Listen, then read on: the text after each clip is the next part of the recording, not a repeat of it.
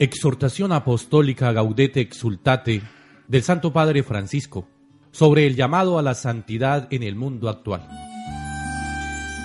Alegraos y regocijaos, dice Jesús, a los que son perseguidos o humillados por su causa. El Señor lo pide todo y lo que ofrece es la verdadera vida, la felicidad para la cual fuimos creados.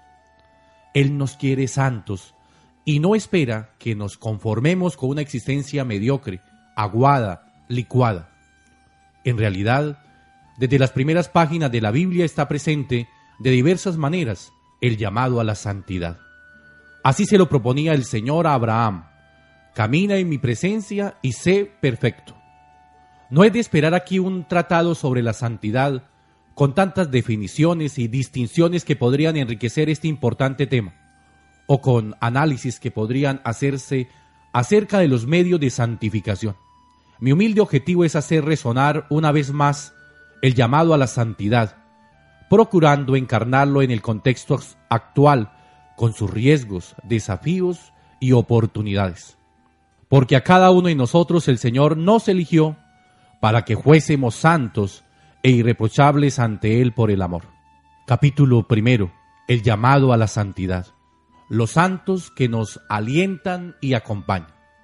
En la carta a los hebreos se mencionan distintos testimonios que nos animan a que corramos con constancia en la carrera que nos toca. Allí se habla de Abraham, de Sara, de Moisés, de Gedeón y de varios más. Y sobre todo se nos invita a reconocer que tenemos una nube tan ingente de testigos que nos alientan a no detenernos en el camino, nos estimulan a seguir caminando hacia la meta. Y entre ellos puede estar nuestra propia madre, una abuela u otras personas cercanas. Quizá su vida no fue siempre perfecta, pero aún en medio de imperfecciones y caídas siguieron adelante y agradaron al Señor. Los santos que ya han llegado a la presencia de Dios mantienen con nosotros lazos de amor y comunión. Lo atestigua el libro del Apocalipsis cuando habla de los mártires que interceden. Vi debajo del altar las almas de los degollados por causa de la palabra de Dios y del testimonio que mantenían. Y gritaban con voz potente, ¿Hasta cuándo, dueño santo y veraz, vas a estar sin hacer justicia? Podemos decir que estamos rodeados, guiados y conducidos por los amigos de Dios. No tengo que llevar yo solo lo que en realidad nunca podría soportar yo solo la muchedumbre de los de Dios me protege, me sostiene y me conduce.